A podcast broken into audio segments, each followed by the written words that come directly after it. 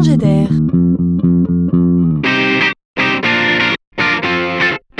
C'est la chronique de Laurent Collen. À peine nous sommes-nous habitués à acheter en ligne, au point de ne plus pouvoir nous en passer. À peine nous sommes-nous mis au drive. Vous savez, c'est comme le commerce en ligne, sauf que le chauffeur-livreur, c'est vous que les distributeurs innovent encore. Cette fois, au cœur des villes, ils lancent, comme pour répondre à des besoins nouveaux, les premiers drives pour piétons. Bon oui, je sais, hein, l'appellation est bizarre. Alors par respect pour le langage, on ne parlera davantage de click and collect que de drive pour piétons. Comprenez que la voiture étant bannie des villes, reproduire le concept du drive était purement impossible.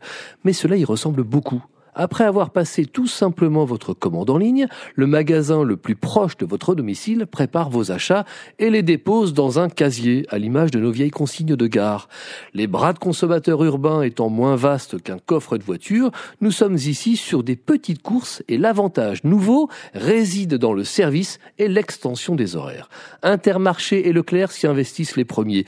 Si vous avez donc la chance d'avoir un nouveau point de vente de ce type près de chez vous, vous allez adorer. Mieux encore, on trouvera demain des casiers réfrigérés pour parfaire la distribution de produits frais et faciliter toujours et encore la vie des clients. Les fruits, les légumes et les yaourts bio attendront soigneusement leurs propriétaires au frais. Plus besoin de parcourir les rayons, la corvée des courses tente à disparaître. Et hop, voilà encore un peu de temps de gagner.